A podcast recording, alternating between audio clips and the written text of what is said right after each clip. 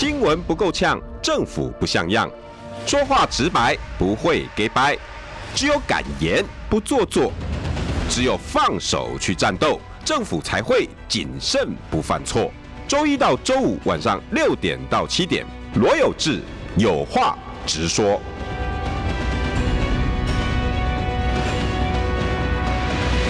新闻不够呛，政府不像样。欢迎收听中广新闻网有话直说。大家晚安，我是罗有志。六点六分三十七秒。呃，今天礼拜三，哈，这个礼拜过了一半，日子过得如何啊？好，台湾一样，每天都发生了非常多的事情。今天呢，有一件事情呢，让我特别有感。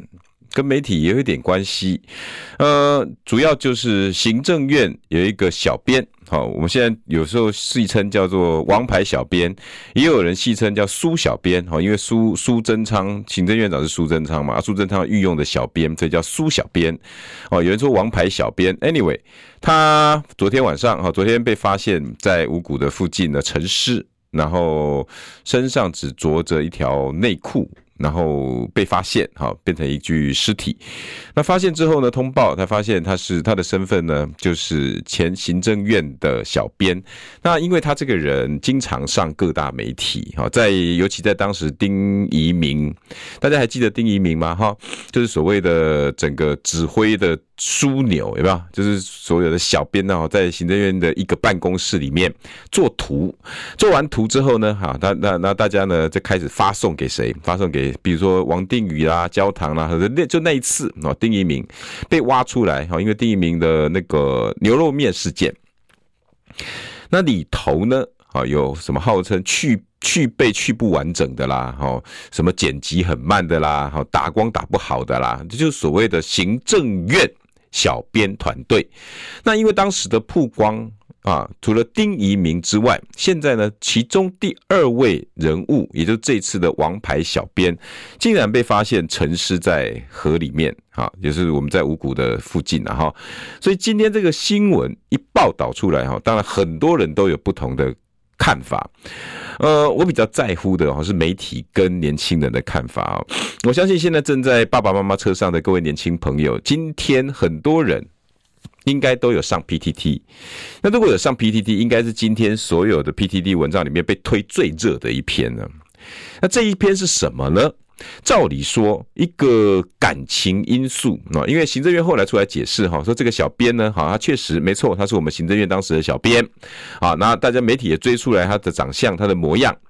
那这个行政院长他只只就苏苏贞昌哈就出来讲啊，确实啦哈，是因为感情因素啦哈。那我们也谢谢呢他对行政院的贡献好的帮助好，这样就只有如此。在这个同时，PTT 在。十月十二号，也就是今天哈，大量的啊，在呃，对，抱歉，没有大量，一篇贴文出现在 PTT 上，里头呢讨论非常的热，为什么呢？奇怪呢，一个苏小编的轻生事件，为什么讨论这么热？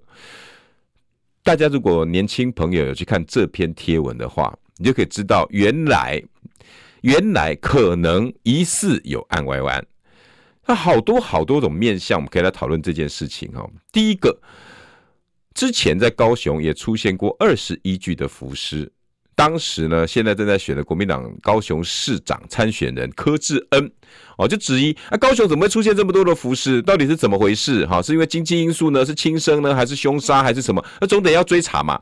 那因为连续哈，在莲池潭啊到爱河这这一个流域里头，短短的两三个月之内出现二十一具浮尸啊！我真的以我一个跑社会新闻的角度来看，我以前哈，光一条河河域啊。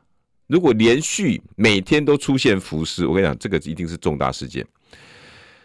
要不是曾经山上哈某个可能乱葬岗啦哈被冲毁了留下来，要不然啊，要不然就是这附近的社区发生了什么大的问题，是不是有冤案？这个一定是我们社会记者去追查的。可是今天呢，因为一个政治因素哈，因为他是行政院的小编，哇，苏贞昌就出来了。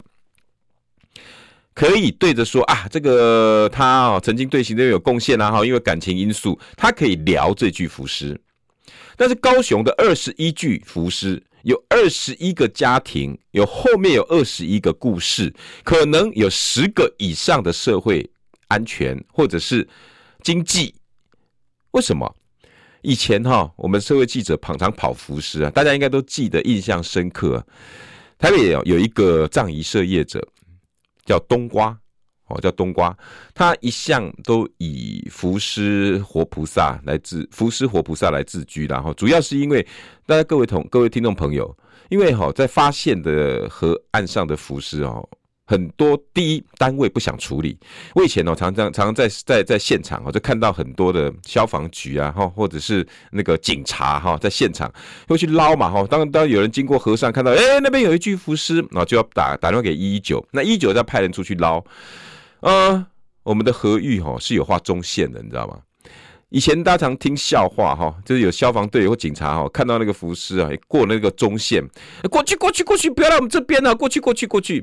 啊，然后有人飘过来飘过来之后呢，再等一下，再等一下，哦，那个河流会再动，会再动，飘飘飘，哎，新北市的啦，台北县的啦，不关我们台北市的事，飘着飘着飘着呢，又又又又又又又又又又飘到台北市了，哎呀，台北市办的，然后台北市麻烦啦，啊，第一个要出动橡皮艇，然后就把它捞回来，捞了到到岸上之后呢，啊，这些。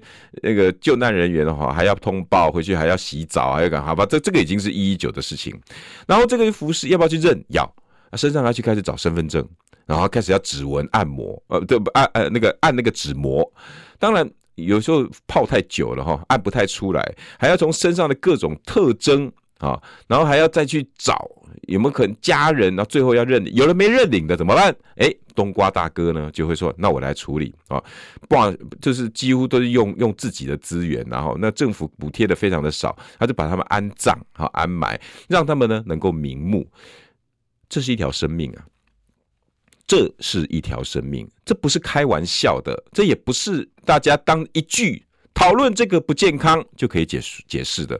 可是当一个生命。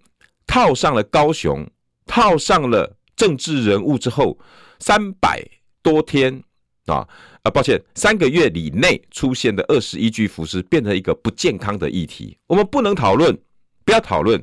但是今天在五股发现的，竟然是行政院的小编苏贞昌行政院长就可以出来巴拉巴拉巴拉的说两句哦。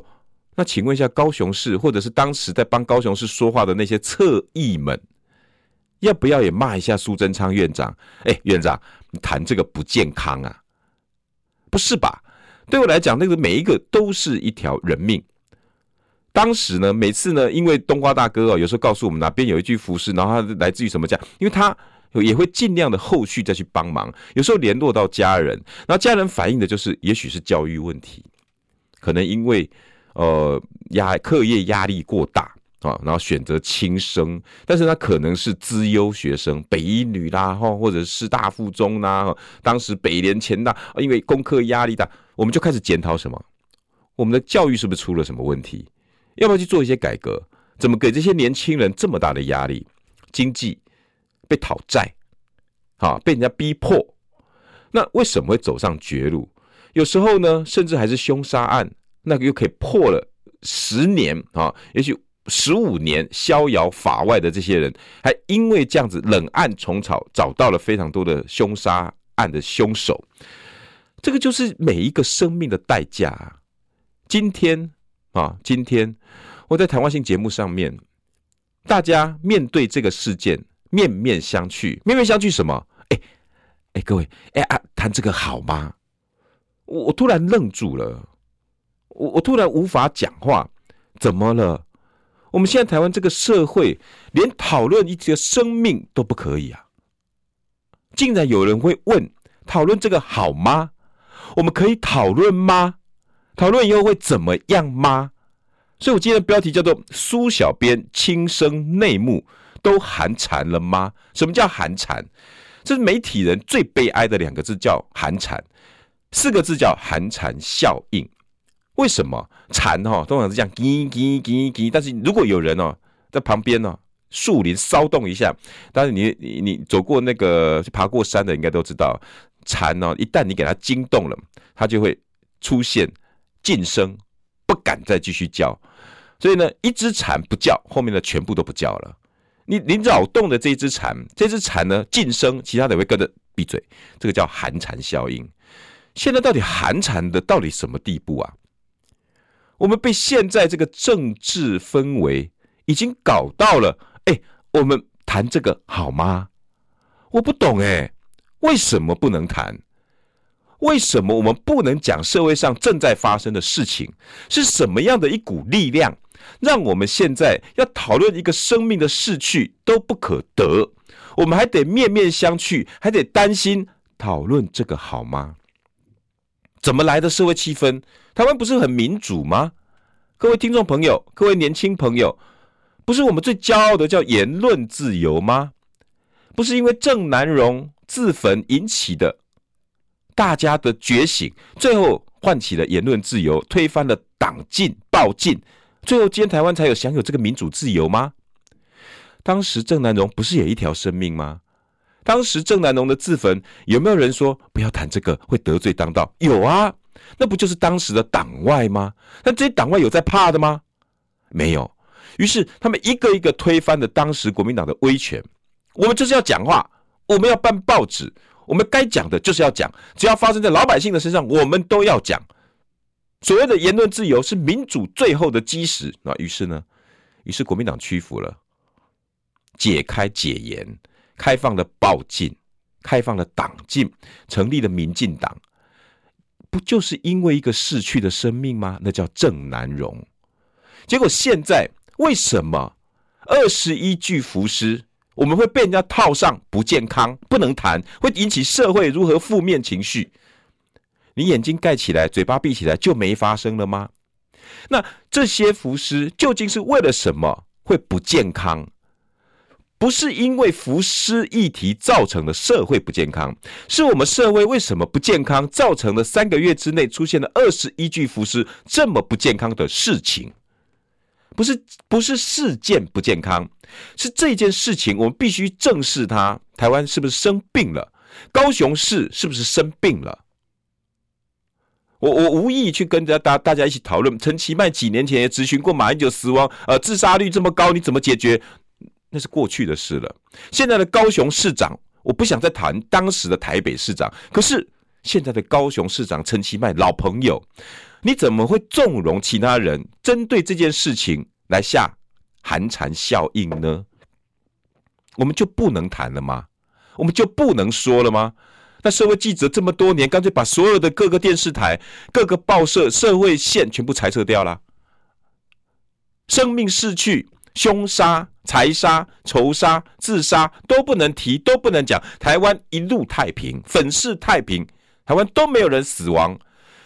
一万一千多条因为防疫不当失去的生命，我们也不能谈，因为那个都叫不健康。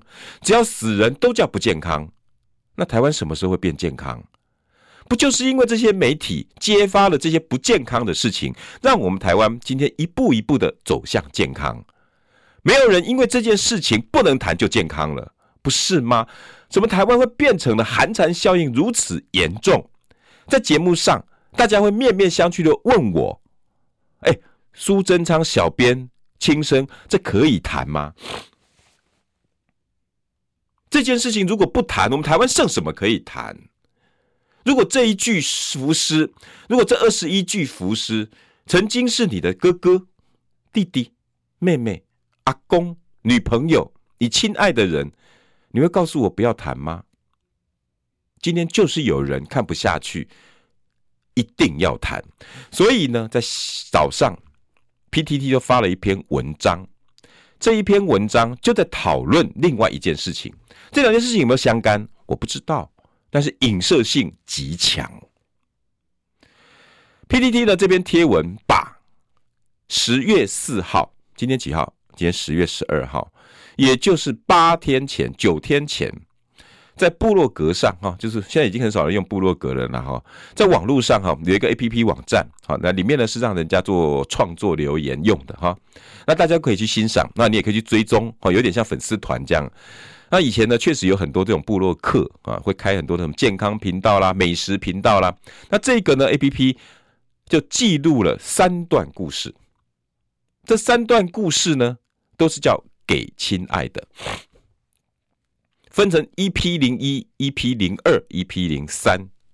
那因为故事非常的长，有人就把这三段故事把它简化，加上自己的语言润饰，贴上了 PTT，然后还把它解释清楚。而这批这段文字呢，就是影射，很有可能就是跟这一次轻生的小编有关。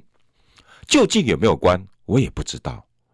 可是网络上有一篇的文章是如此巨细靡遗的在叙述这一个轻生的事件，请问难道没有连结相关吗？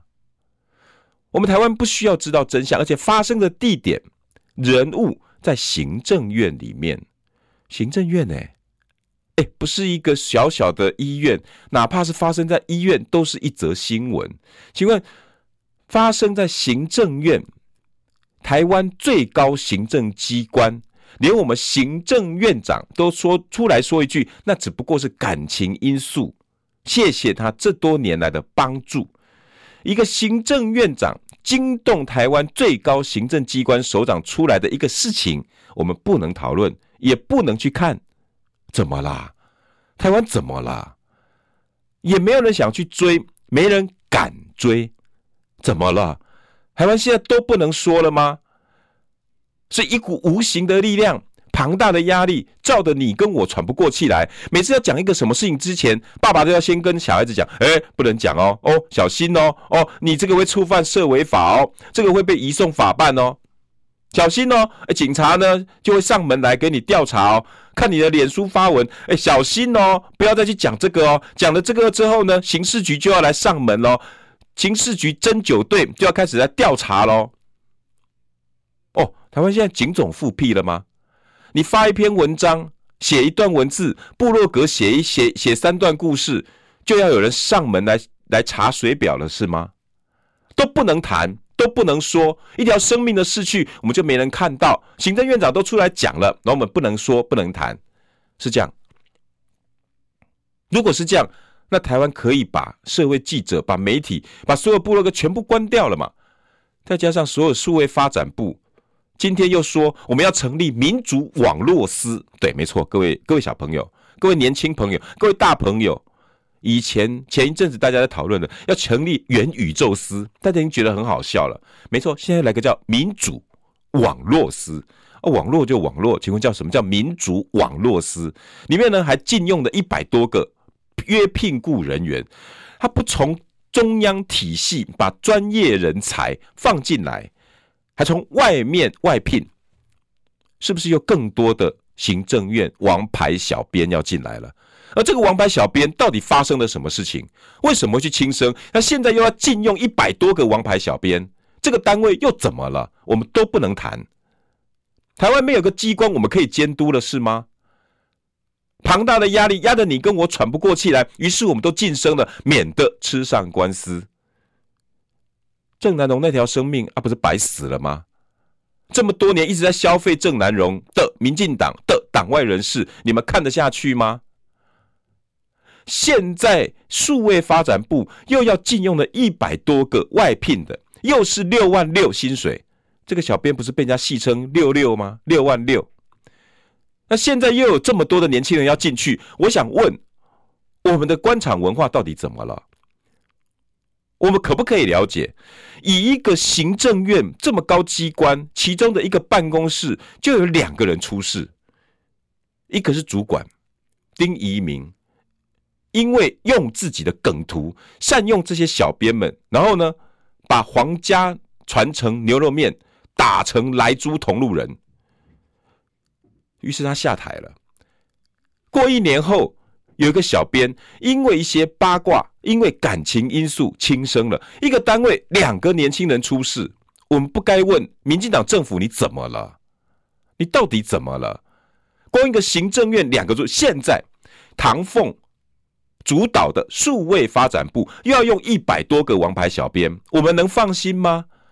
我们这些年轻人到底现在在民进党的政府机关里面上班做事，你们给了他们什么的环境？关心过他们没有？教育他们什么了？你有没有特别去了解他们背后到底发生什么事情？还是你是把他们禁用进来，告诉他们你有免死金牌？没错，这句话就是在这一次这一篇文章里头，这个小编号称他有免死金牌，大家可以去看里面的部落客、部落格的文章。免死金牌是出自于一个月薪六万六的小编自己说，然后他女朋友写在，号称女朋友，我也不知道结果到底是什么，写在上面说他曾经自称他有免死金牌，为什么？为什么一个行政院的做梗图的美工办公室的小编有免死金牌？你爱发什么就发什么？那什么叫免死金牌？为什么有人可以给二十多岁的年轻人免死金牌？什么叫免死金牌？你怎么发？怎么做？怎么造成社会翻转？社会翻腾？民心如何的翻动？就算讲圣公肉品的话坏话，颠倒是非，就算讲皇城皇家传承牛肉面，把它打成来猪同路人，都有免死金牌。你们在这样教育年轻人的吗？你们在教育行政院的员工吗？你们在教育这些职场文化吗？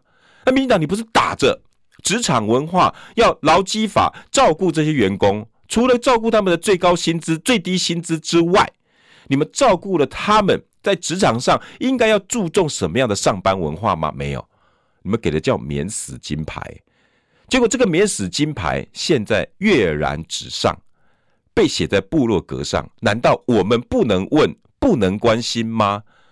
我今天上节目听到这一句话，哎，讲这个好吗？我我心里面一阵痛啊！二十几年前我开始当记者，报进党禁刚解解除五六年。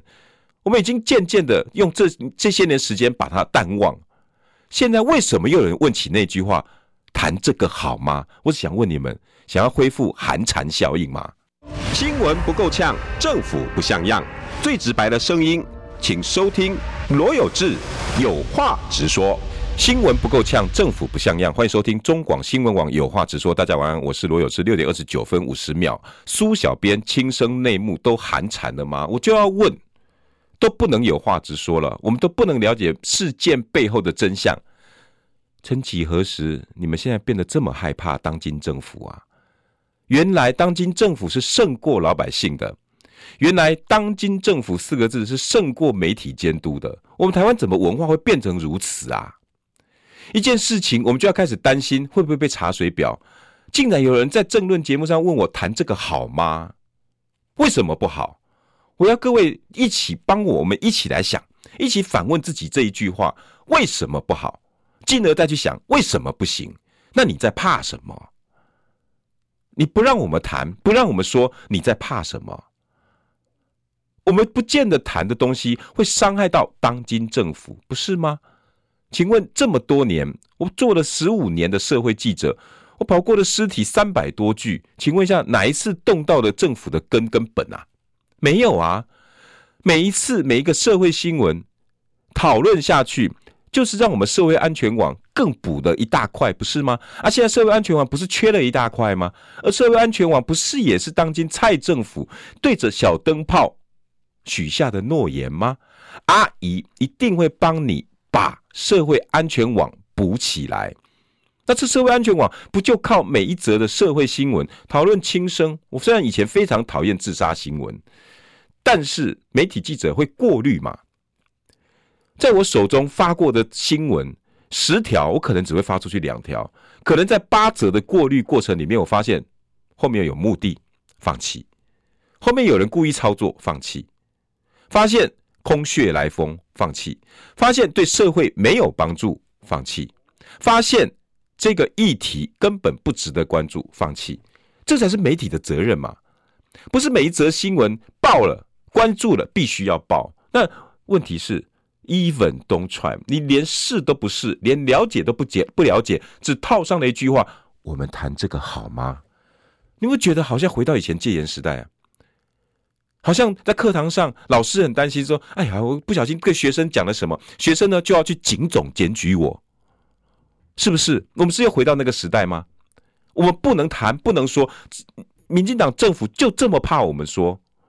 而而你还真的被他恐吓了不说，我真的今天一定要借由这么多的听众朋友跟观众朋友，大家想一想，我们怎么怕成这个样子啊？怎么会脱口而出这句话？我们可以说吗？怎么会这样？台湾怎么了？怎么这句话会像二三十年前警总还在的时候？为什么会像二三十年前党外人士在骂威权的国民党，而现在的民进党比以前还要国民党？满天神佛，正二代充斥着整个民进党的文化，连台北市长陈时中的团队里面一堆姚嘉文的女儿、徐国勇的女儿、司司法院长的儿子，一堆的正二代。你这么国民党，哪怕现在国民党都已经渐渐要变好了，请问一下啊，现在人家国民党都已经放弃威权了，都已经没有钳制言论自由，都开放报禁，都已经开放党禁啊，民进党都已经组成了，现在民进党成为下一个国民党了吗？你造成了大家讨论一句浮尸都要问谈论这个好吗？你告诉我不好在哪里？华盛顿曾经讲过。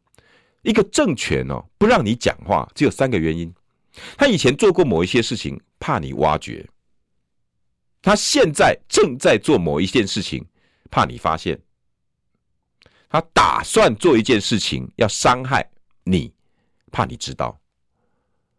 啊，请问一下，一个政权不让你讲话啊，只有这三个理由？请问民进党政府，你是哪一个理由啊？你可以告诉我是哪一个理由吗？为什么现在大家会怕成这样？每次遇到一个议题，要先问一句：“谈这个好吗？”然后你跟我有多少人？各位听众朋友，各位年轻朋友，有多少人？这个不能说，那个不能说。哪怕今天我看的 PTT 有没有进水桶？有没有因为民进党议题，然后开始突然之间版规就开始出现？这两天不能再谈论这个议题，为什么？连年轻人，你们在乎的言论自由，你们容许这个不能讲，那个不能说吗？为什么台湾会走到如此地步？不要谈这个。社会记者所为何事？不就把这些社会阴暗面，借由你的采采访技巧、麦克风，一个一个让它跃然纸上，然后让这件事情从今以后不再发生。好。今天到底发生了什么事？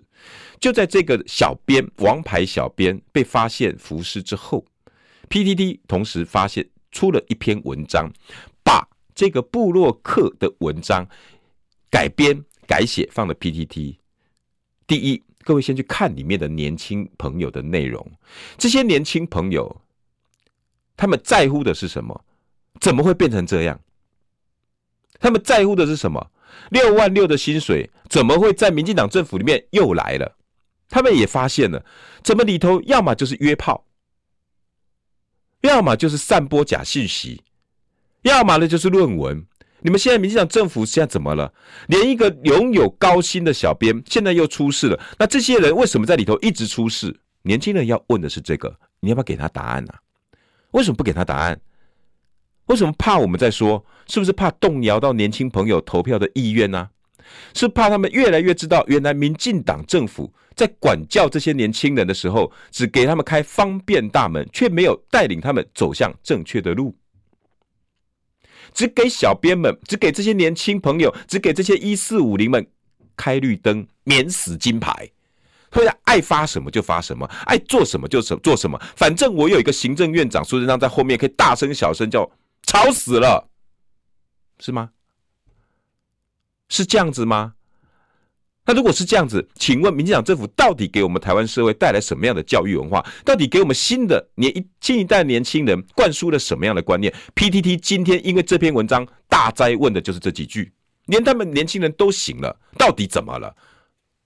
所有人都在酸，不是不是讨厌，也不是在揶揄这一句浮尸，也不是在。为这个逝去的生命，又像乡民的正义一样旁边耻笑，不是？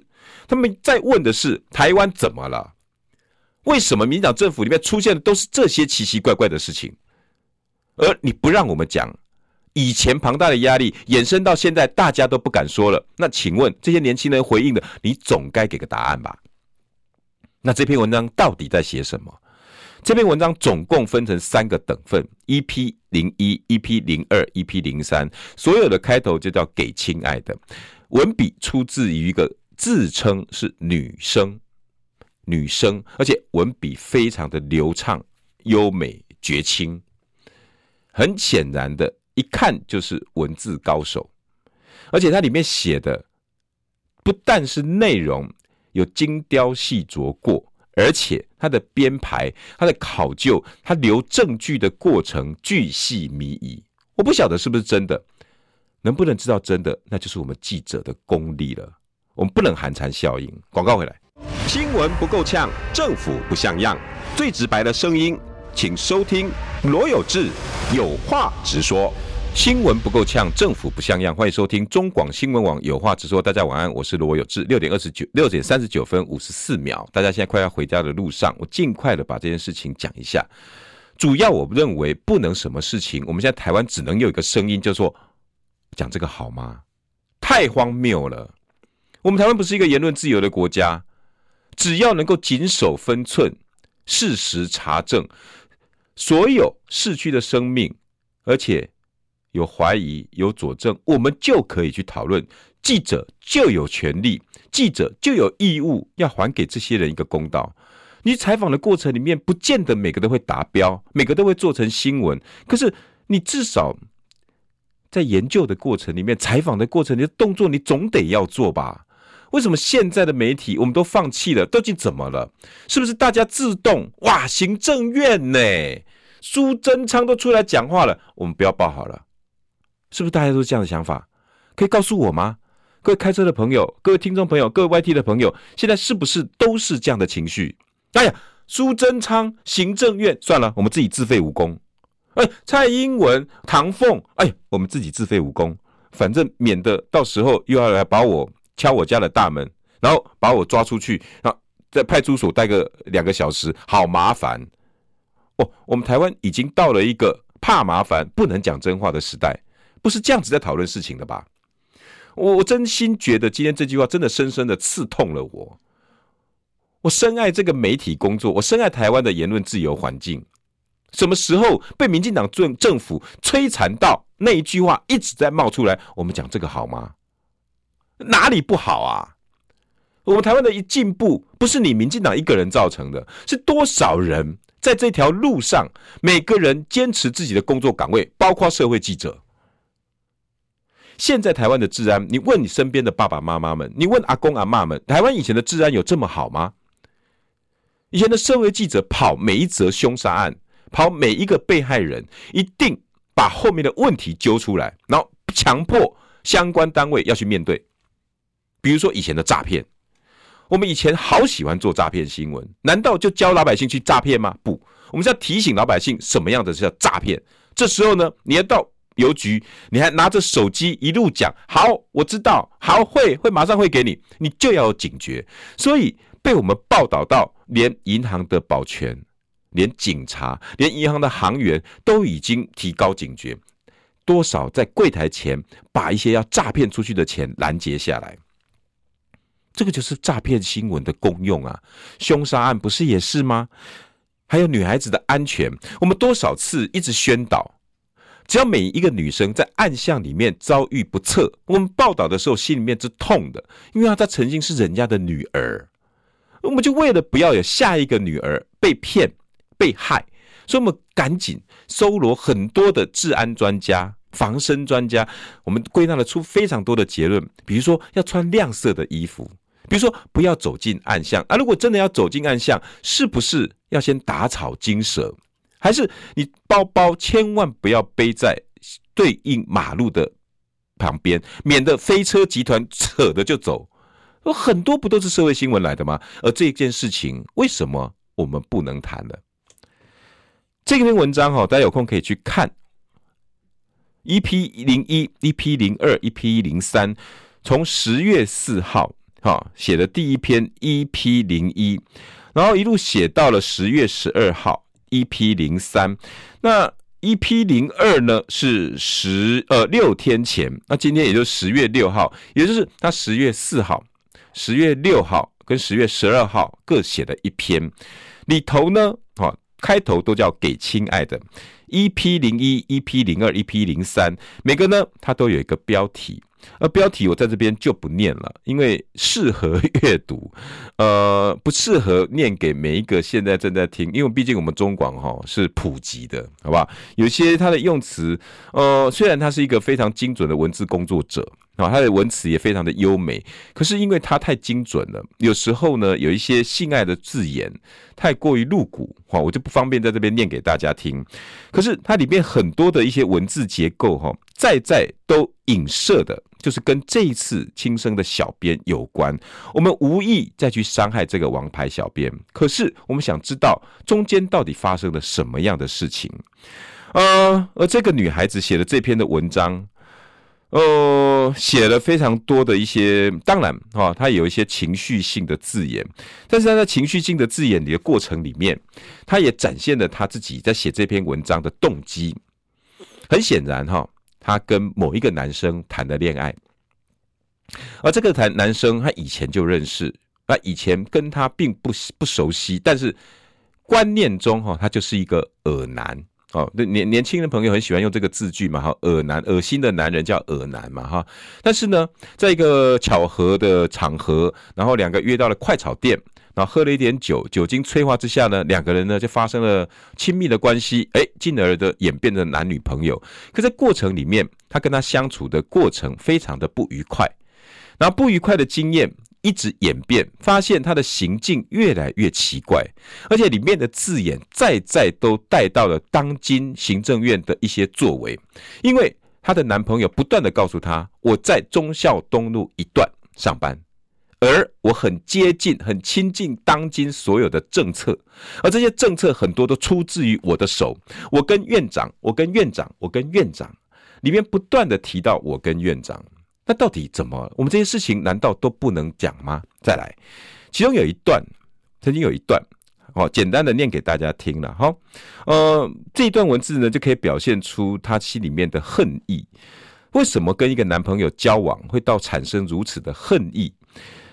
为了掩盖你的心虚与傲慢，你甚至虚构一个未曾有过的社群媒体创伤，说是年少如何不清楚网络霸凌风险，前女友的各种标签账号，让你工作受尽冤枉委屈。后来我才知道，那些堂而皇之、明显狗屁不通的说法，只是为了让你顺利骑驴找马。而如今，我要让你体会社群媒体的使用者劳动如何为我的。复仇铺路哇！这年轻人的用字哦哦，真说真的，真的有点非常的激烈哈。可是什么样的事情，什么样的工作环境，什么样的男朋友，造成他今天会写出这样的文章，创造一个在你身上实实在在的社群媒体创伤经验。而这个是这个是呃，社群媒体创伤经验，我写给你的这一封情书。啊，他写形容他一 p 零一、一 p 零二、一 p 零三是情书，将在你走向法院之际，病毒似的扩散在你所有的好友动态墙上。我也要劝所有的听众朋友跟爸爸妈妈，你要让你的孩子看这篇文章之前，你必须要陪伴在侧，不要像当今的行政院一样，放任这些年轻朋友。免死金牌，要讲什么就讲什么，因为里面呢确实充满着很多的复仇之心。但是是什么样的一个环境，在社群小编是，为什么你可以在行政院的办公室里面拥有无上的权力，却把这样的权力扩张到你去伤害其他的女孩子们？没错，我用的是 S 们，因为在这篇文章里头，他讲的太多太多。女生的经验出现了三个人名，而这三个人名后来互通有无之后，才发现原来这个男孩子不断的告诉他们，他们在行政院里面拥有无上的权利，生活优渥，待遇非常的好，然后用这些手段，用他们习惯的梗图跟伎俩，跟这些女生吹嘘他们的能力有多强，然后进而让这些年年轻女生跟他们谈恋爱。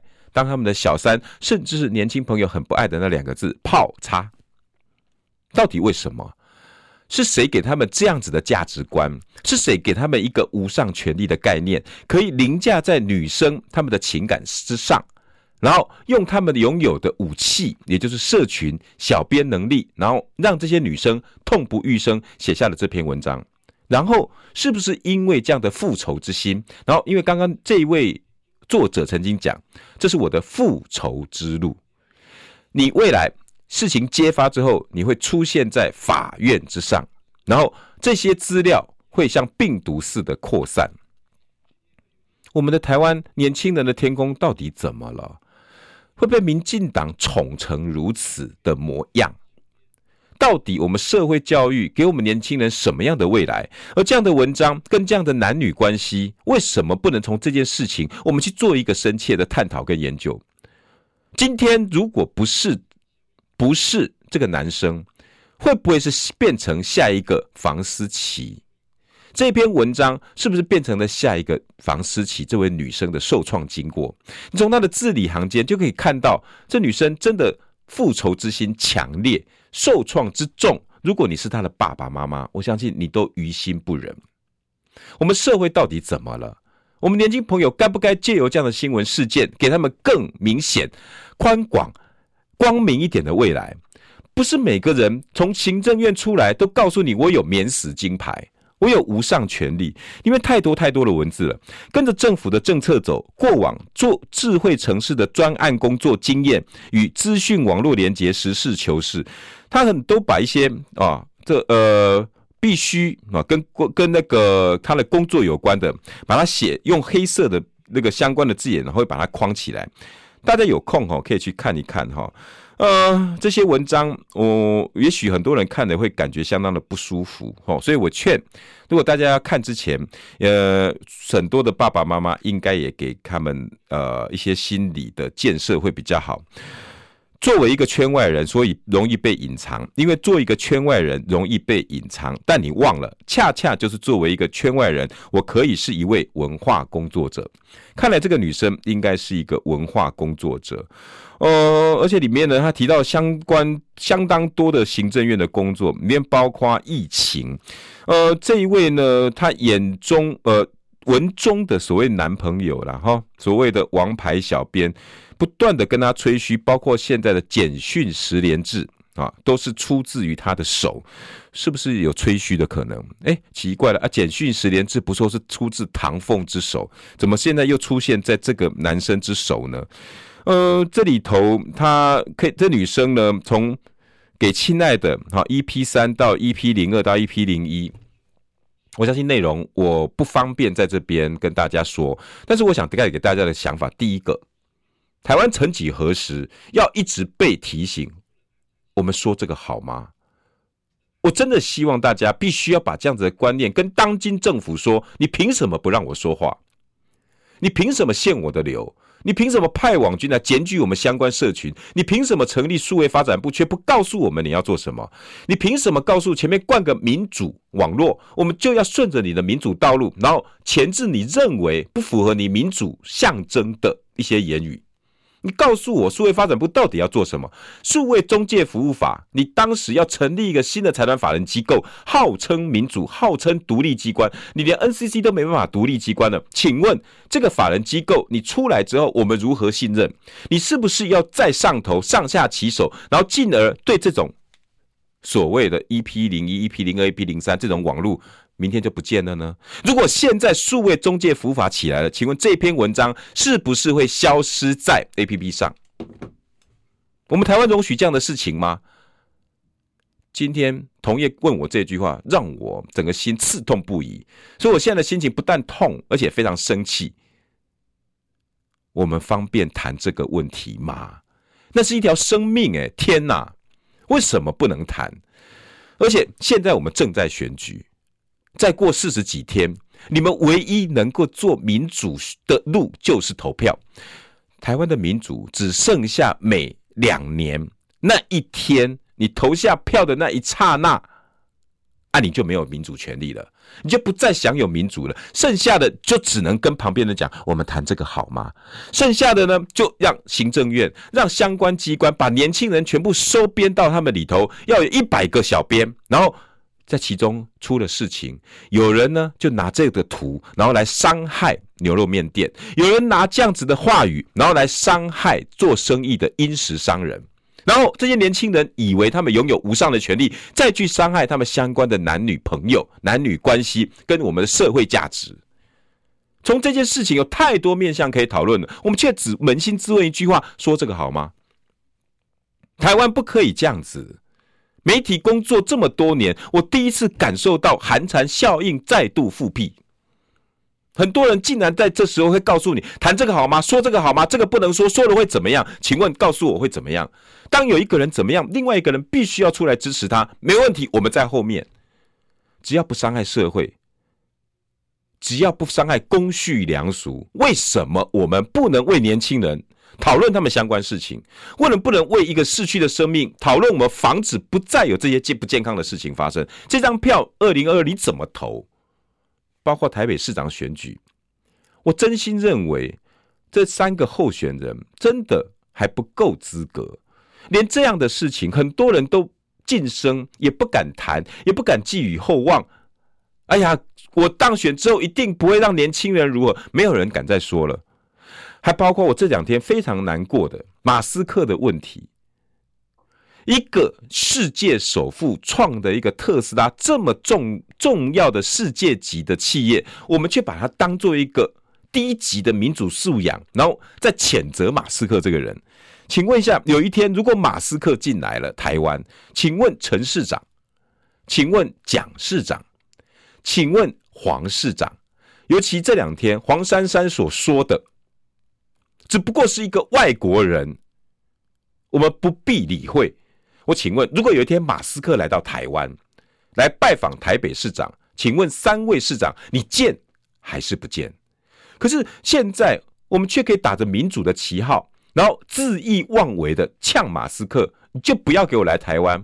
不过是一个外国人，我们台湾的选举文化跟这些政客思想太过狭隘，怕人家说自己又讲不出一个所以然来。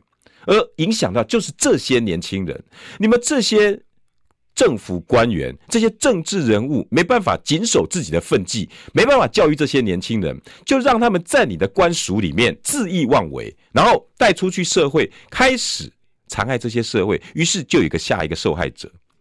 我真心希望哈，小编这件事情不能只有我们谈这个好吗？我希望有更多的社会记者愿意去揭发。当年房思琪可以讨论，为什么现在小编之死不能讨论？我不懂，我们台湾怎么变得如此噤声？这个不能谈，那个不能说，那我们台湾如何变得更好？而我们台湾能不能头脑更清楚的利用这次的选票，选出一个真正关心你的、真正愿意为你说的、愿意站在你前面的候选人？台北市长、高雄市长、台南市长、六都市长、县长都好，还有民意代表。我们下次见。